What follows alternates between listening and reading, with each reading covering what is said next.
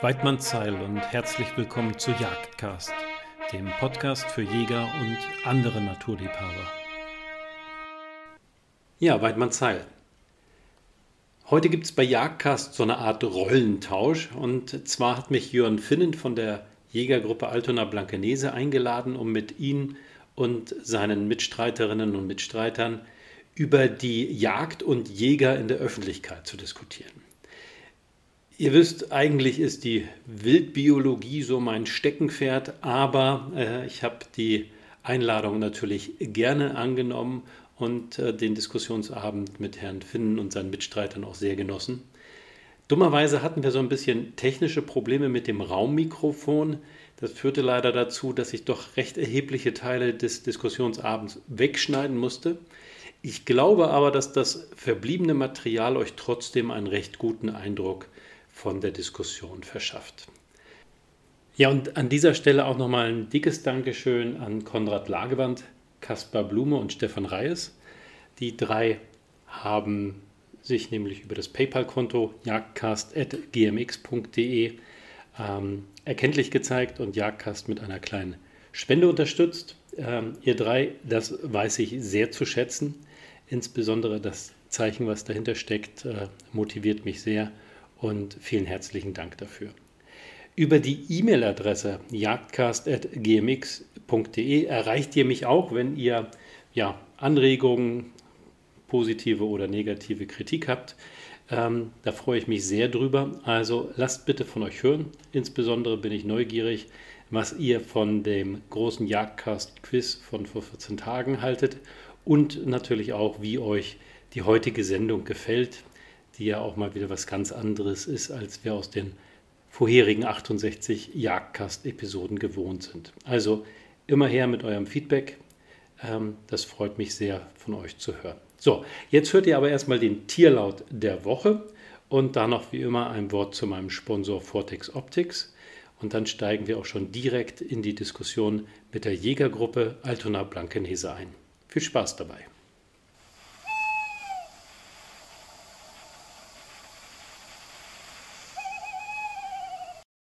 Jagdcast wird dir von Vortex Optics präsentiert.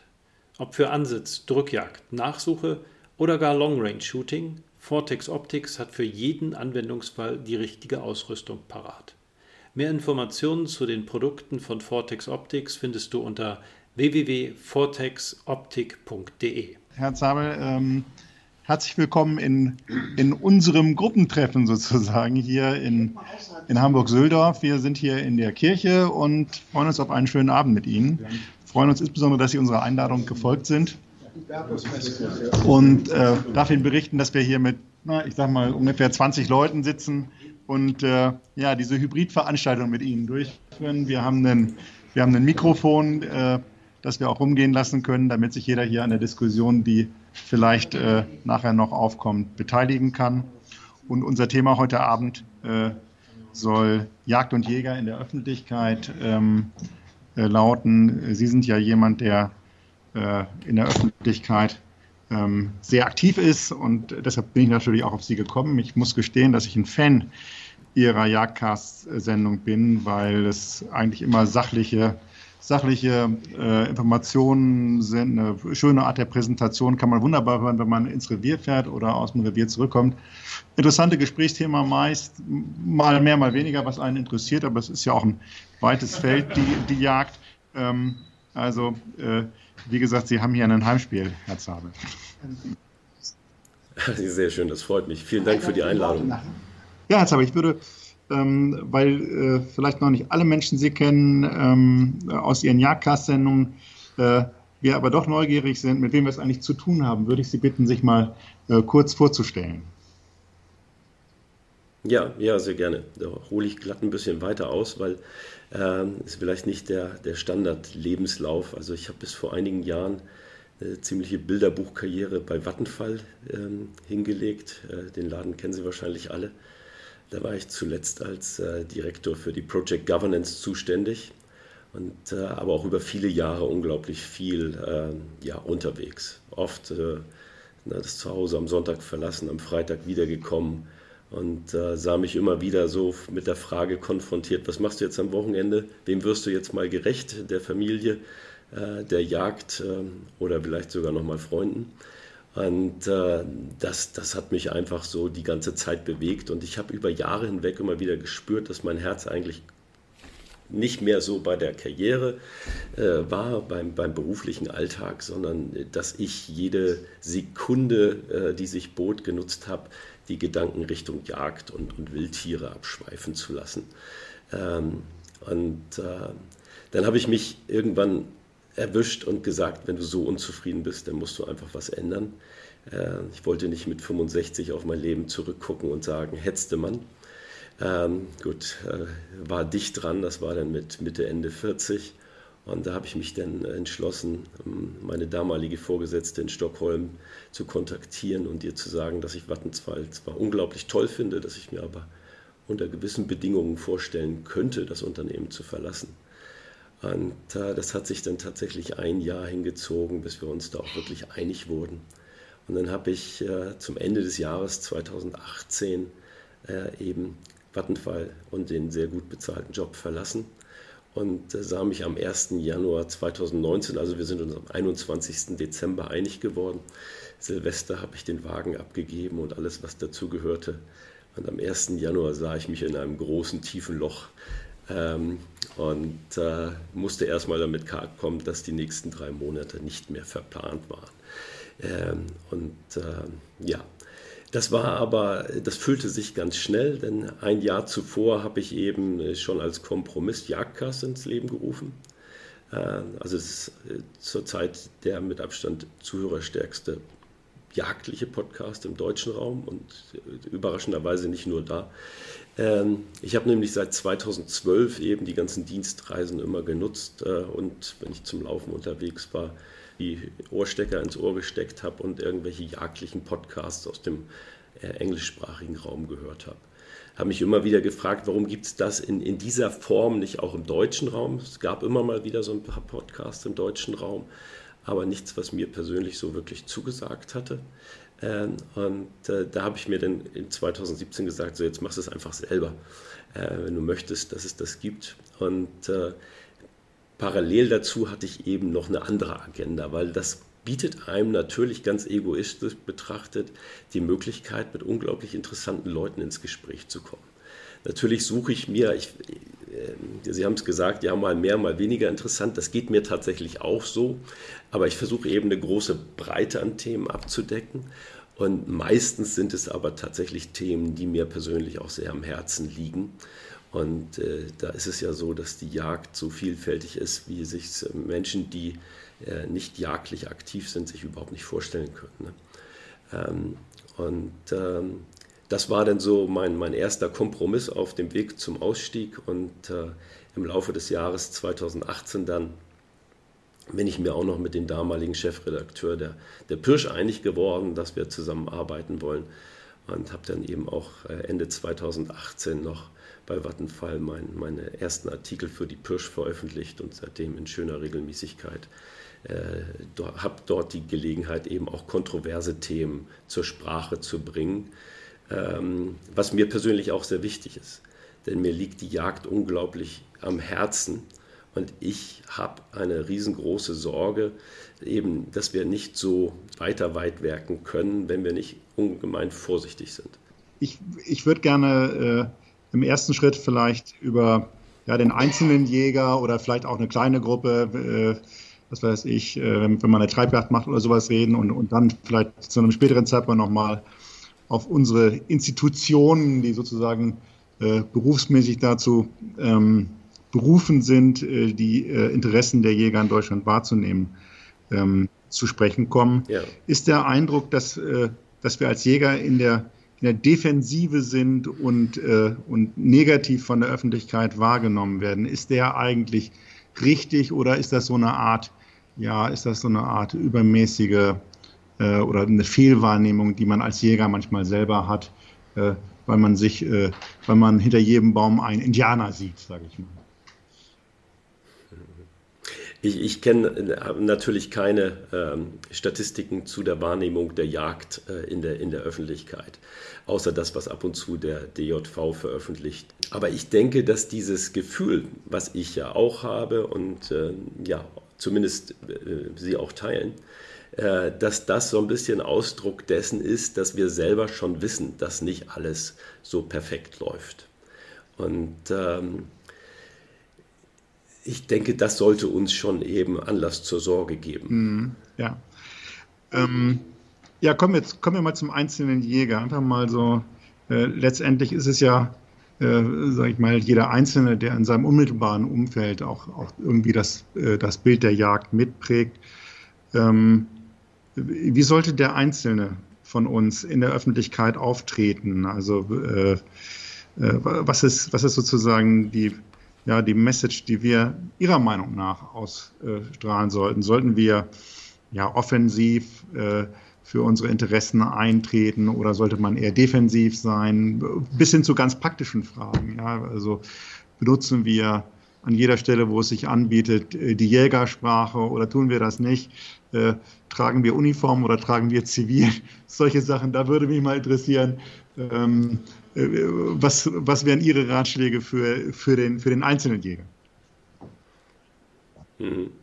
Ja, also ich denke, wir müssen vorsichtig sein ähm, und dafür bieten sich eben solche Gruppen wie Ihre hervorragend an, sich selber auch auf den Dialog wirklich vorzubereiten, weil äh, man muss ganz ehrlich sagen, nicht jeder von uns ist eben äh, als Individuum auf, auf diese Diskussion überhaupt vorbereitet, weil wir treffen ganz oft, und ich suche ab und zu auch den Dialog mit Jagdgegnern, die sind nicht äh, ja, einfach nur unwissend über die Jagd, das sind oft sehr gut informierte Menschen.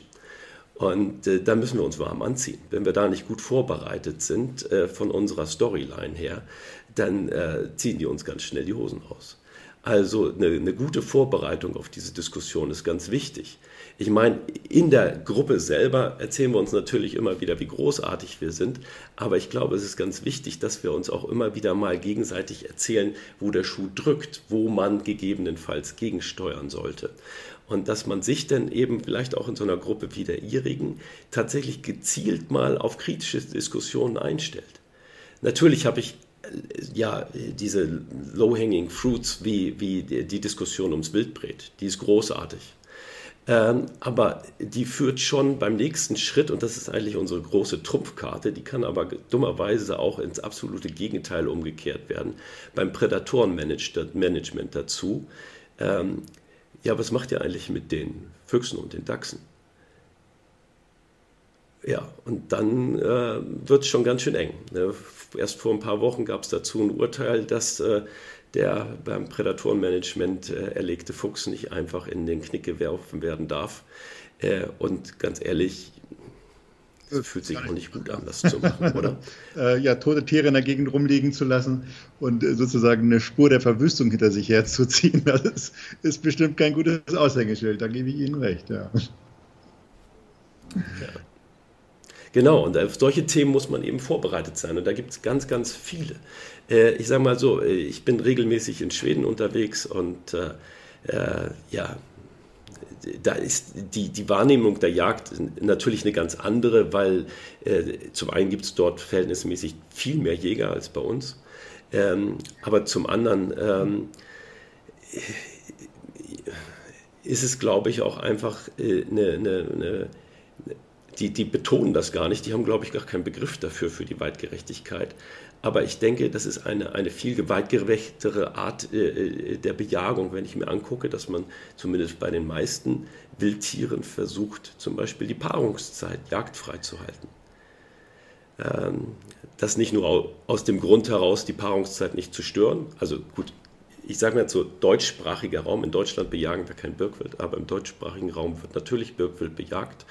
Und wann wird es im deutschsprachigen Raum vorzugsweise bejagt? Zur aktiven Paarungszeit, zur ja. Frühjahrsbalz. Da kann ich den ganzen Reproduktionserfolg eines Jahres zunichte machen, wenn ich zur falschen Zeit den Finger krumm mache. Mhm. Der Schwede sagt sich in dem Fall, die Frühjahrsbalz ist tabu. Es gibt nämlich noch die Herbstbalz und die findet, warum auch immer, ich finde das total spannend, ähm, ohne äh, die Hennen statt. Das ist reines Kräftemessen und so ein bisschen auch äh, wahrscheinlich das Heranführen der, der jungen Hähne an das Balzgeschehen und die verschiedenen Balzplätze. Also super spannende äh, äh, Erlebnis und auch, auch äh, bildbiologisch ungemein interessant, wie es ausgerechnet sowas gibt, was gar nicht das Ziel hat, sich fortzupflanzen. Ähm, aber da wird dann eben die Jagd ausgeübt und da kann ich eigentlich äh, außer vielleicht einen ganz besonders potenten und erbgutstarken äh, Hahn zu erlegen, nichts weiter falsch ja. machen. Gut, das ist aber natürlich schon eine Argumentation, die, sage ich mal, irgendwie an, ja, wie soll ich sagen, an utilitaristischen Gesichtspunkten der Jagd anknüpft. Ähm, wir, würde, wir, wär, wir wären ja, sage ich mal, in unserem eigenen Selbstverständnis, sehen wir uns ja nicht als, ähm, als Ausführende von irgendwelchen politischen Zielen, jedenfalls nicht in erster Linie, sondern wir sind ja vielleicht gerne Jäger. Also wir haben ja tatsächlich eine emotionale Beziehung zu dieser Jagd und das macht uns Freude. Und ähm, in gewisser Weise stehen wir ja auch sozusagen als Person authentisch für diese Freude an der Jagd. Und ähm, ja, also ich, äh, ich versuche immer authentisch rüberzukommen und auch zu sagen, ja, äh, auch wenn du es mir nicht glaubst, es macht mir Freude zu jagen und auch Freude, ein Tier zu erlegen. Und ich freue mich, äh, wenn das alles gut ausgegangen ist. Und ähm, äh, daneben gibt es natürlich auch diese ganzen, ja, diese ganzen Argumente, äh, die sozusagen sich in einem äh, naturwissenschaftlichen Bereich oder praktischen Bereich oder kulinarischen Bereich bewegen. Ähm, aber ich, ich, ich weigere mich immer so ein bisschen, das ist eine persönliche Anmerkung und keine Frage, äh, jagt immer nur auf diesen, auf, diese, auf diesen Punkt der Nützlichkeit äh, für irgendwas zu, zu beschränken. Und ähm, ich finde, man kann auch ehrlich gesagt dazu stehen, äh, wenn man eine ordentliche Trophäe erjagt hat und sie sich gerne und, und, sie sich gerne 30 Jahre lang an die Wand hängt, um sie immer wieder anzugucken und, und sich an das schöne Jagderlebnis, was damit verbunden ist, zu erinnern. Ja, definitiv. Da bin ich hundertprozentig bei Ihnen. Also, äh, und das ist auch ganz wichtig, äh, weil es, es kauft einem keiner ab, dass man das nur aus altruistischen Gründen macht. Also, äh, ne, weil äh, das, das Wild muss äh, bewirtschaftet werden und äh, die Bestände müssen äh, auf ein erträgliches Maß reduziert werden. Diese Story, die, die greift nur ein Stück weit und es kauft einem wirklich keiner ab, dass man das ganz selbstlos macht. Und deshalb finde ich das auch ganz wichtig, dass man eben sagt, dass das Jagd und das Naturerlebnis eben etwas, etwas Wunderschönes ist. Weil man eben auch äh, den Tieren auf eine Art nahe kommt, wie es Nichtjäger, wenn es nicht gerade äh, äußerst versierte Wildfotografen sind, eben niemals. Äh, Absolut, äh, das, das äh, gerade in, in, der Diskussion mit Fotografen, ich fotografiere auch selber gerne, ähm, da sage ich immer, äh, fotografieren macht irre Spaß, aber das Gefühl der Jagd, das, das Involviertsein, ähm, das, das Naturerlebnis ist bei der Jagd nochmal deutlich stärker, nochmal deutlich unmittelbarer. Aber um mal vielleicht von der anderen Seite zu kommen, was machen wir, äh, was machen einzelne Jäger im Hinblick auf ihre Wahrnehmung in der Öffentlichkeit aus ihrer Sicht falsch? Also wo sind, wo sind so Momente, wo sie sagen, oh weia, ja, da kannst du alles machen, da kannst du alles richtig machen und dann kommt hier äh, dieser Depp und macht das. Ja, was, was sind, was sind das für Augenblicke, wo man, wo man so, sag ich mal, als jemand, der, der in der Szene drin ist, wo sich, wo sich einem der Magen umdreht? Ja, also äh, das, das, den Szenebegriff äh, würde ich da nicht großartig bemühen. Ich, äh, ähm, aber äh, ich, es ist einfach die, die selbstkritische Wahrnehmung. Ähm, ich denke mal, den, den Bereich der sozialen Medien brauchen wir gar nicht tangieren. Das alleine wäre ja schon ein abendfüllendes Programm. Ähm, und äh, da, da, brauchen wir eben auch tatsächlich so eine Erweiterung des Begriffs der Weitgerechtigkeit, weil was da eben äh, achtlos an, an, Bildmaterial und Videos geteilt wird. Das, das kann unsere ganzen Vorträge und äh, die äh, Diskussionen als null und nichtig darstellen. Ne, äh, äh, reine Killshot-Videos zum Beispiel mit Hunderttausenden oder Millionen von Likes ja, unerträglich. Er zeichnet aber leider ein Bild, was erstmal rein den Jägern zugeordnet wird. Ich könnte aber wetten, dass die meisten Views von Nichtjägern stammen. Aber nichtsdestotrotz, wir müssen eben als Jäger unglaublich vorsichtig sein, was für Bildmaterial wir in den sozialen Medien zur Verfügung stellen. Ne? Das ist das eine. Dann ist es das, äh, das, das Auftreten anderen Naturnutzern gegenüber.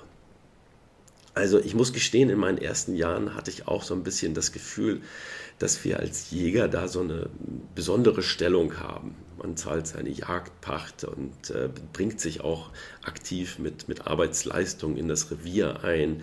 Äh, aber de, unterm Strich muss man ganz ehrlich sagen, wir sind Naturnutzer wie alle anderen. Und solange sich die anderen Naturnutzer im Rahmen des äh, rechts bewegen, dann können die genauso gut durch die Natur streifen, auch im Halbdunkel oder wann auch immer, wie wir auch.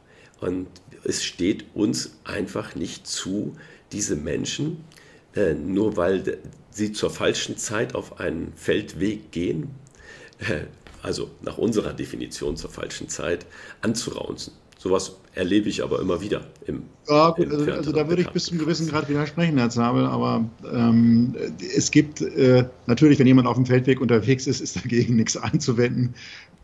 Aber wenn das, ja. Äh, wenn es, sage ich mal, jetzt der, äh, der Kernbereich eines Rotwildbestands ist, vielleicht in einem, in einem Bruchwald und äh, da gehen Leute äh, mitten in der Nacht mit Wartstiefeln durch, einfach weil es mal so cool ist. Ähm, nein, wir können sie natürlich nicht des Waldes verweisen, darum geht es auch nicht. Aber wenn wir die wenn wir die Stimme des Wildes sind an der Stelle, dann finde ich, dann gebietet es sich mal darauf hinzuweisen, ähm, dass derjenige da gerade durch das Wohnzimmer von Wildtieren läuft und dass das ein wahnsinniger Störfaktor ist, den man doch, also da kann man jedenfalls mal drüber reflektieren. Ja, das, das geht, das geht nicht um die, sage ich mal, das geht nicht zwingend darum, dass wir äh, als, als Oberpolizisten an der Stelle auftreten, aber dass wir doch die Interessen des Wildes auch gegenüber solchen, ich sag mal, Störern wahrnehmen. Und es gibt ja auch genügend Störer, äh, die, sich, die sich im rechtswidrigen Raum bewegen. Das muss man ja auch. Ja, genau. Aber äh, da müssen wir eben ganz klar unterscheiden. Und äh, wenn das so ein neuralgischer Punkt im Revier ist, dann, dann gehört der Weg eben zumindest temporär gesperrt. Aber ich rede hier von ganz normalen öffentlichen ja. Feldwegen. Und äh, deshalb, wir müssen ganz klar differenzieren. Und natürlich äh, müssen wir auch mit solchen Leuten oder sollten wir tunlichst auch mit solchen Leuten sprechen. Aber der Ton macht doch die Musik. Und ich habe zum Beispiel immer mal wieder äh, Pilzsammler im Revier. Also bei uns ist eigentlich im Herbst alles zugeparkt. Ähm, und äh, ich höre mir dann ganz interessiert an, was die so für Geschichten zu erzählen haben. Und wenn ich denen dann erzähle, ja, dass nämlich das, äh, dass ich das unglaublich spannend finde, was Sie da gesehen haben. Und dann zum Besten gebe, dass ich persönlich in den letzten Jahren nie einen Fuß in diese Dickung gesetzt habe, weil das eben so ziemlich die letzte äh, Ruhezone für das Wild ist. Dann macht das ganz anders Klick bei diesen Menschen, als wenn ich den erstmal im Kasernenhofton eben den Marsch blase. Ja, das ist wohl wahr. Ja, also äh, ich habe das, hab das Vergnügen Gott sei Dank nicht so häufig. Ich, ich höre es dann, dann eben doch, dass ja eben alles Mögliche da passiert, gerade, gerade in deutschen Mittelgebirgen, die, die einen hohen Freizeitdruck haben oder ja auch hier im hamburgischen Stadtgebiet, ähm, wo, man, wo man auch so seine, ja, wo man eben auch mit anderen Naturnutzern äh, auskommen muss. Ähm, aber im Wesentlichen sind es nicht wir, sondern das, sondern das arme Wild, sage ich mal, einfach etwas pointiert ähm, das tagtäglich damit umgehen muss. Und äh, wir sind da vielleicht nur am Rand Geschädigte sozusagen. Ja, kommen wir doch mal vielleicht äh, zu äh, unseren Interessenverbänden. Das ist ja im Wesentlichen. Ja, gerne. Ja, also Fragen sind jederzeit äh, gerne zugelassen. Ja, äh, Bernd, ja. Ähm, ich beobachte bei mir im Revier, äh, dass die Kenntnis über das, was das Wild betrifft, äh, relativ schwach ist. Und das ist jetzt die Leute, die da jetzt rumlaufen, das sind viele so äh, Corona-Freizeitleute. der Freizeitdruck ist viel größer geworden. Ähm, äh, die wissen viele Sachen einfach nicht. Und äh, ich glaube, wenn die Frage ist, wie sollen wir uns gegenüber der Öffentlichkeit verhalten, dann spielt das eine große Rolle, dass wir vielleicht auch mit unseren Kenntnissen auf eine angenehme und nicht besserwisserische Weise, aber auch Kenntnisse vermitteln. Einfach zu sagen, was sind Setzzeiten und warum äh, äh, verhält man sich da anders oder äh, andere Dinge, warum man die Hunde nicht, äh, auf, warum man die an den Wegen behalten soll und nicht einfach in die Dickung reinlassen soll und solche Dinge. Und meine Erfahrung ist, dass Menschen vielfach auch durch Unkenntnis in ihrem Verhalten geprägt sind und das dann auch, wenn man es vernünftig macht äh, und respektierend macht, auch dafür relativ dankbar sind. Dass da jemand ist, der sagt ihnen was und die sagen, oh ja, stimmt ja, ja, schönen Dank.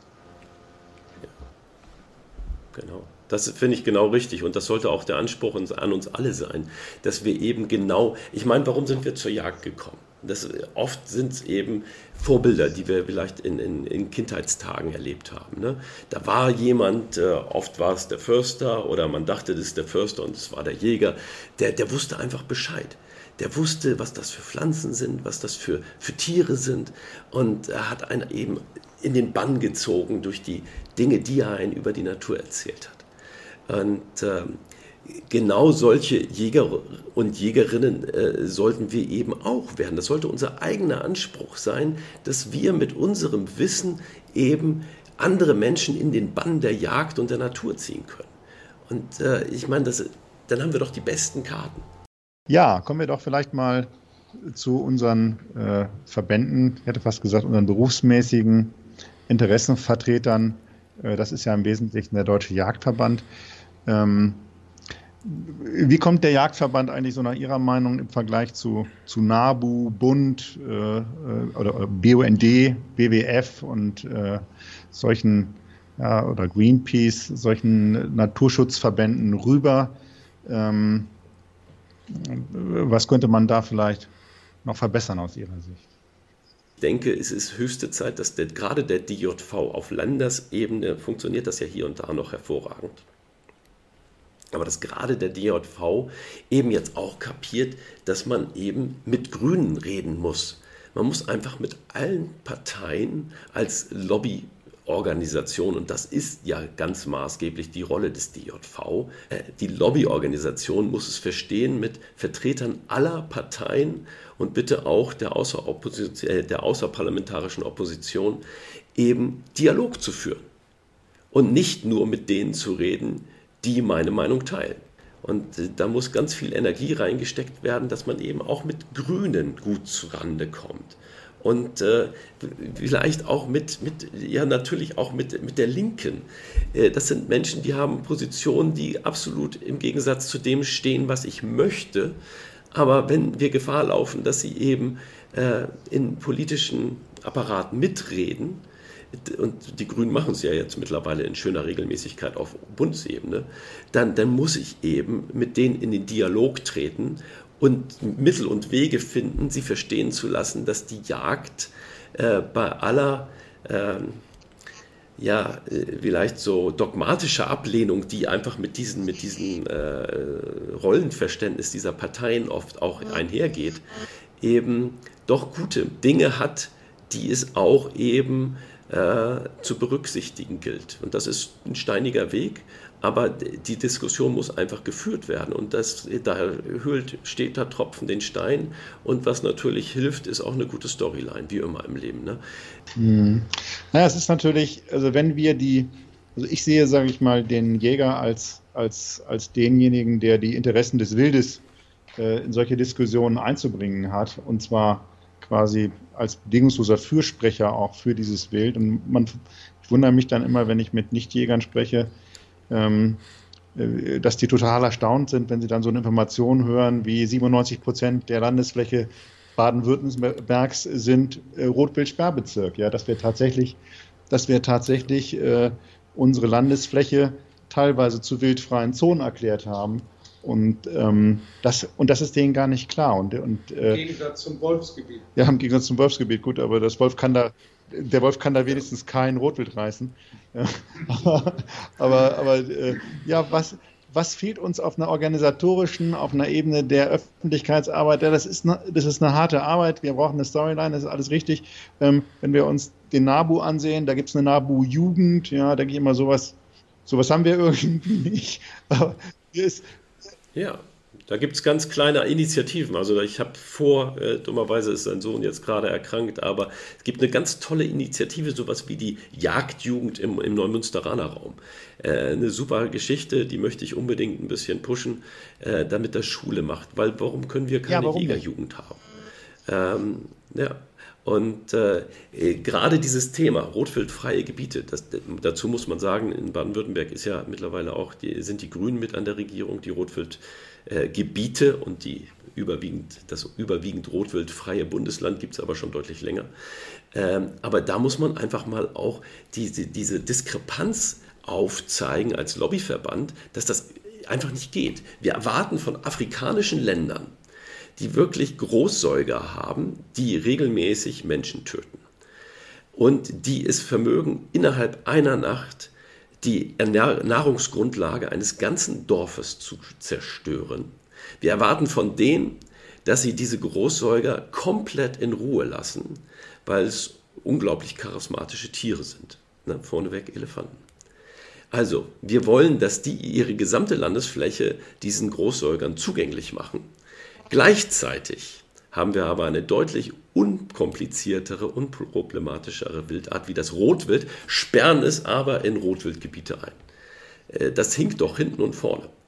Äh, und äh, ich meine, das ist doch ein super schöner Anknüpfungspunkt, einfach mal auf, auf diese Diskrepanzen hinzuweisen. Und da muss man natürlich auch ein bisschen tiefer einsteigen in die Materie. Aber äh, Diskussionspunkte äh, gibt es ausreichend. Ich würde tatsächlich mal äh, auch, auch, auch uns, die wir ja hier sozusagen im, im städtischen Bereich unterwegs sind, ja, und hier gerade in dieser Kirche auch schon Hubertus Messen gefeiert haben, die, die mit reichlich Jagdgegnern, lautstarken Jagdgegnern auch gesegnet waren, in Anführungszeichen. Also wir sind schon an der Front und wir, und wir, und wir stellen uns dem auch, wo wir können. Ähm, freilich bedürfte es möglicherweise mal eines Masterplans, wie man sowas eigentlich richtig macht. Ja, das, das kann ja auch nicht richtig sein, dass in jeder Stadt das Rad neu erfunden wird. Und da fehlt, es dann vielleicht auch mal an, an ähm, ja, zentralen Initiativen, wie man, wie man so äh, die PS besser auf die Straße bringen kann. Äh, ich glaube einfach, dass, dass wir eben tatsächlich diese Veränderung treiben müssen. Und ähm, wir müssen selber eben gucken, wo können wir als Individuum besser werden und wir können unsere Ansprüche einfach nur an unsere Organisation auch nur ja, definieren und, und entsprechend in den Gremien zum Ausdruck bringen. Das ist ganz wichtig. Wir können auch gerne nochmal, Klaus, wir ja. können auch gerne mal auf das Thema Individuum zurückkommen, ähm, der individuelle Jäger. Ich kann nur von mir sagen, ich weiß nicht, äh, wie Sie das sehen, Herr Zabel. Ich beschränke eigentlich gegenüber Nichtjägern den Einsatz von Jägersprache auf das, auf das Minimum. Ja. Also ähm, Versteht ja auch keiner. Ich meine, warum soll ich das denn benutzen? Einfach nur, um auszudrücken, äh, dass ich äh, was Besonderes bin. Ähm, also mit Nichtjägern und insbesondere mit, mit, nein, ich hätte beinahe gesagt, insbesondere mit Kindern, aber genauso mit nicht jagenden Erwachsenen muss ich eine Sprache sprechen, die die verstehen. Ähm, und äh, was ich schön finde, ist, wenn man denen eine Brücke baut und sagt, äh, okay, erstmal umgangssprachlich etwas formuliert und dann im Nachhinein sagt, okay, wir Jäger sagen so und so dazu. Das, das ist je nach äh, Gesprächssituation mag das vielleicht ganz, ganz gut sein um denen so eine Brücke in die, in die Jägerwelt zu schaffen und auch zum Ausdruck zu bringen, dass das ähm, nichts ist, was uns abschirmen soll. Nein, äh, die, die weitgerechte oder die, die, die Jägersprache, die hat sich ja entwickelt, um einfach äh, ja, Gespräch effizient zu gestalten, um eben ziemlich schnell äh, gewisse Situationen oder äh, Sachen umschreiben zu können. Das ist halt eine Fachsprache, wie wir sie in anderen Handwerken auch finden. Ähm, ne? Aber wir dürfen sie auf keinen Fall nutzen, um andere auszugrenzen. Und die Anknüpfungspunkte für Gespräche sind ja in der Tat, das haben wir ja auch zum Beispiel auf den Informationsständen erlebt, das sind eigentlich, sind eigentlich Menschen, die, die, relativ unschuldige Fragen stellen und dann, und dann überrascht sind, dass sie jemanden finden, der darauf äh, ziemlich, ziemlich gute Antworten geben kann. Und äh, das, das, können, das, können die, das können die Wildtiere sein, das kann aber auch Wildküche sein. Ja, wenn wir hier zu unserem Wildgrillen jetzt eingeladen haben. Da waren die meisten Teilnehmer waren keine Jäger, äh, wollten mal wissen, wie das ist, ein Wildschwein am Spieß zu essen. Aber ich möchte auch, dass wir aus der Komfortzone rausgehen, weil das ist ja alles, äh, gerade Wildbret, es ist eine, ja, low-hanging fruit. Da, da, da, lässt sich hervorragend drüber sprechen.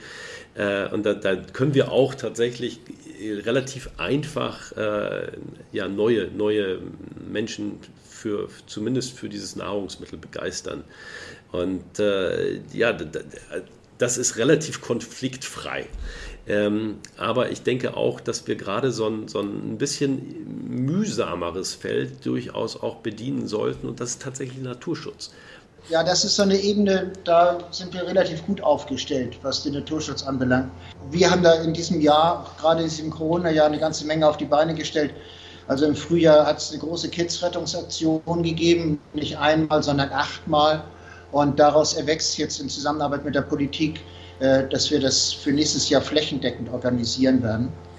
Und wir haben hier eine Blühflächenaktion mit den Landwirten ins Leben gerufen und wir haben im Sommer im Wildgehege ein Sommerprogramm gemacht, das macht kein anderer Verband.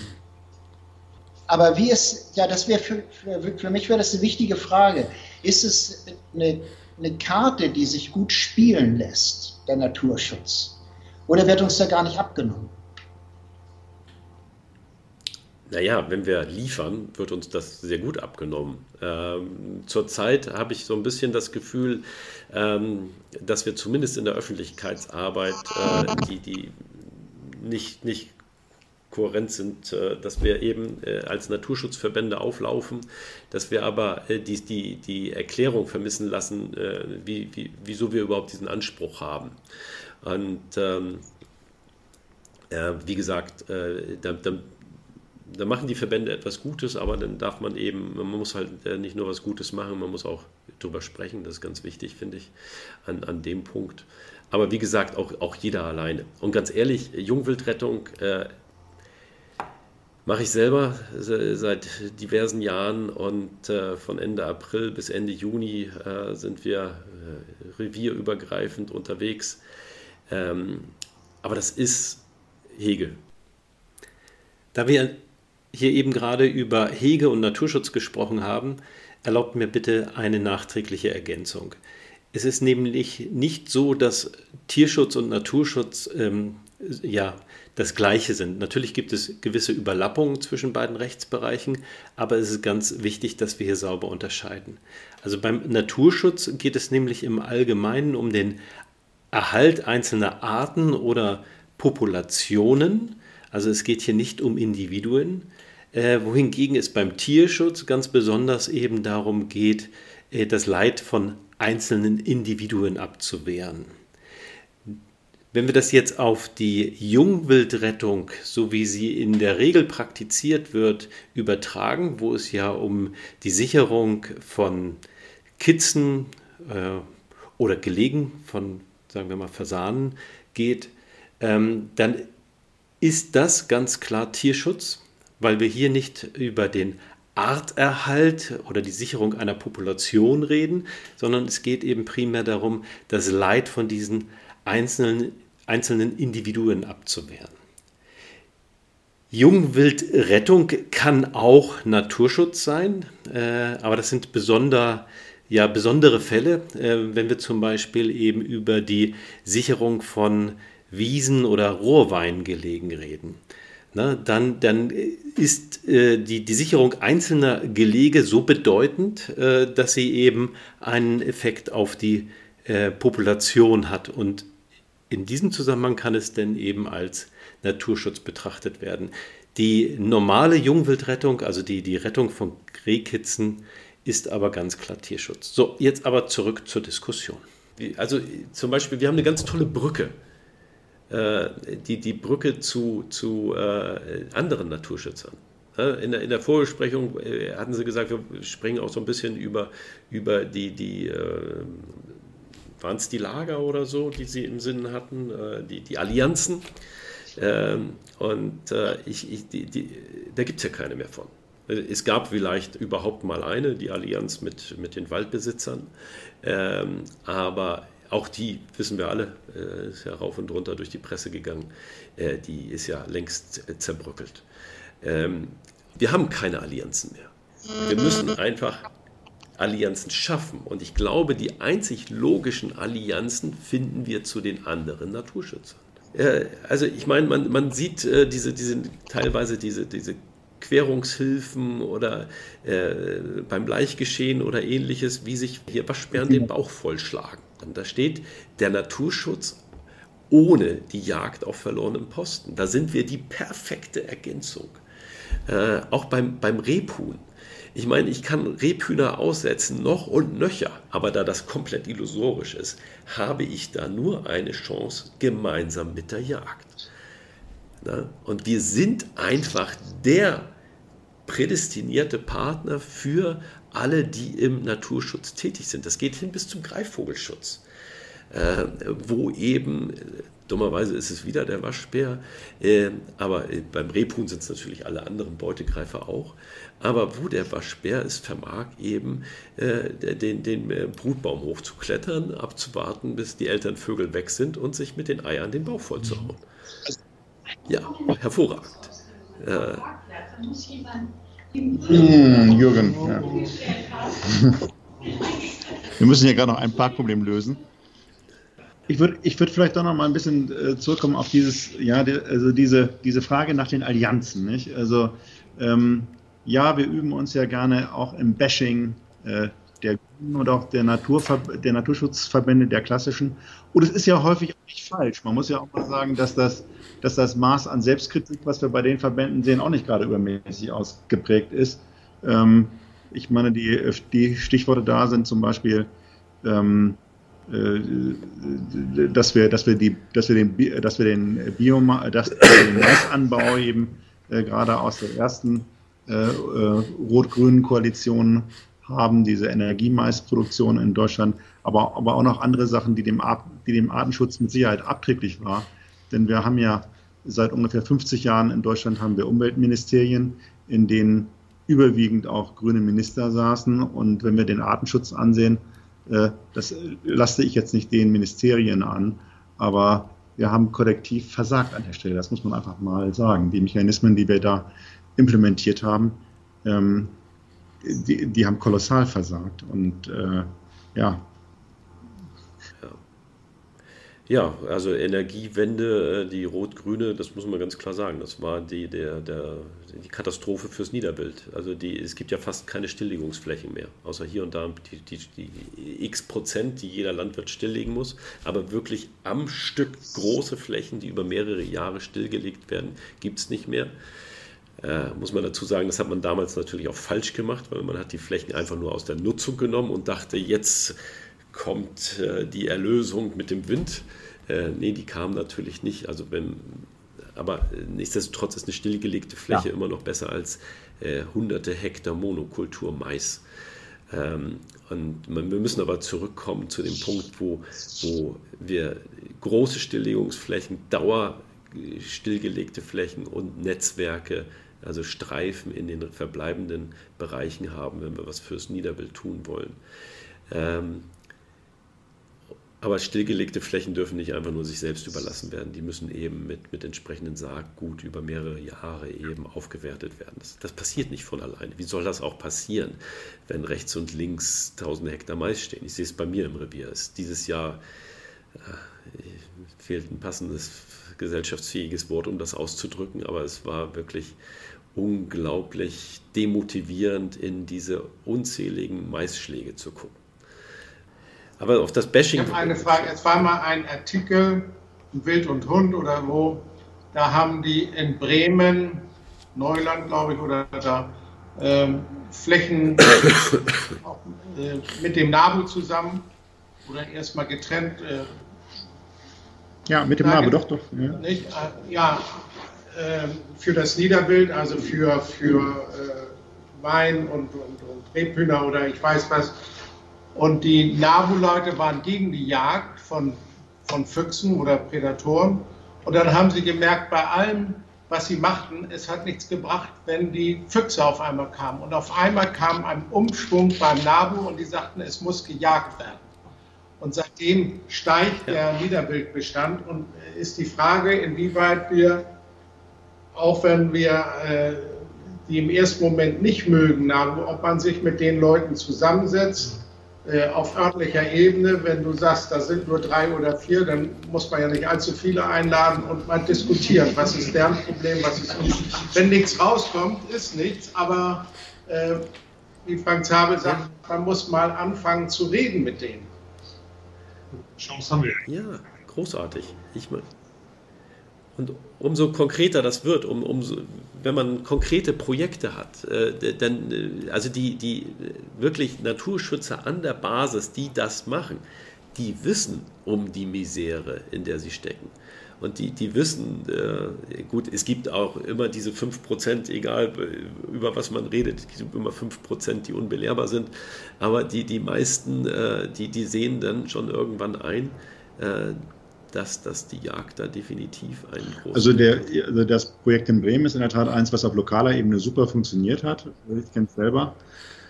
Äh, nur auf Bundesebene will man davon beim NABU nichts, weil es weil das Ideologie geht, ja, da muss man auch mal sagen. Wir haben es ja teilweise mit, mit, äh, mit teilweise ziemlich ideologisch äh, gefestigten Menschen zu tun und was nicht sein äh, ja, aber ich darf, gehört, das kann dann auch nicht sein. Dass diese Ortsgruppen teilweise gegen ja, die da oben inzwischen angehen, ja. weil sie sagen, so geht es nicht, wie ihr das seht.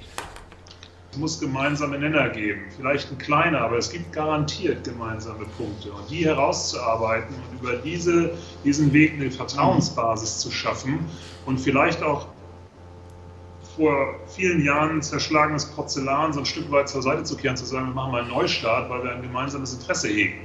Wenn uns das gelingt, dann haben wir, glaube ich, eine ganz gute Chance, auch Gehör zu finden. Also, gut, wir haben auch unsere Themen mit dem NABU. Ich sage nochmal das Stichwort Wolf. Aber warum, warum soll man nicht gemeinsam fürs Rebhuhn kämpfen und beim Wolf unterschiedliche Meinungen beibehalten? Ist ja eigentlich kein Problem. Und auch da, ich sage mal, wenn man über das Rebhuhn miteinander ins Gespräch kommt, ist man vielleicht auch in der, in der Struktur, in der geistigen Struktur irgendwann nicht mehr ganz so verkrustet und den Argumenten zugänglicher, wäre jetzt mein Ansatz. Also ich bin da noch ganz guter Hoffnung. Wenn wir alle in NABU eintreten hier, dann haben wir die Mehrheit.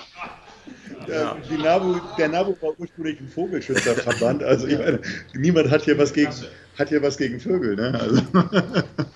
Gut, ja.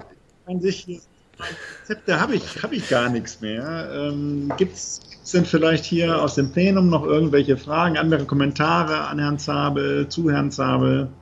Also, ich meine, ich bin ja so ein Freund von Zusammenfassung. Was nehme ich jetzt mit nach Hause?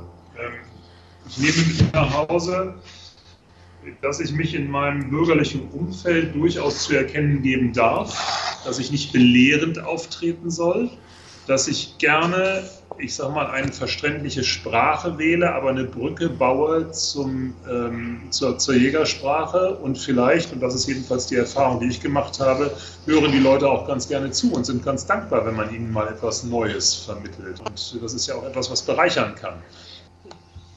Ja, ähm, ich sehe hier keine weiteren Wortmeldungen. Ähm, und Sie, Herr Zabel, haben Ihren Feierabend, denke ich, auch redlich verdient. Ich sage ganz herzlichen Dank im Namen von uns allen dafür, dass Sie uns hier inspiriert haben und Rede und Antwort gestanden haben. Und ähm, ja, ich, ich freue mich schon äh, auf die Sendung, in der es dann, sage ich mal, vielleicht um die, um die Top 5 äh, Argumente geht, mit denen wir uns äh, ernsthaft auseinandersetzen müssen. Wir, äh, ich glaube, wir sind alle daran interessiert, gut präpariert zu sein für solche Auseinandersetzungen. Wir haben hier bei den, bei den Hardcore-Jagdgegnern, muss man allerdings sagen, die konnte man so die konnte man auf jede x-beliebige Art und Weise ansprechen. Äh, sie, sie schrien einem einfach nur ins Gesicht und da, da war Hopfen und Malz verloren sozusagen. Aber, aber gut, wir haben es mit Fassung getragen und damit muss man leben, dass es auch solche Leute gibt. Ja, genau. Vielen Dank. Ja, vielen Dank für die Diskussion und die Einladung. Hat mir echt Spaß gebracht. Also wünsche noch einen schönen Abend und äh, hoffe, dass man sich dann irgendwann mal persönlich ja, aussieht. Zeit. Tschüss. Bald mal Zeit. Ja, was soll ich sagen? Das war es jetzt auch schon mit der 69. Jagdkast-Episode. Ich hoffe, es hat euch gefallen. Bevor wir jetzt aber zum Ende kommen, hört ihr noch einmal den Tierlaut der Woche und danach natürlich wie immer die Auflösung.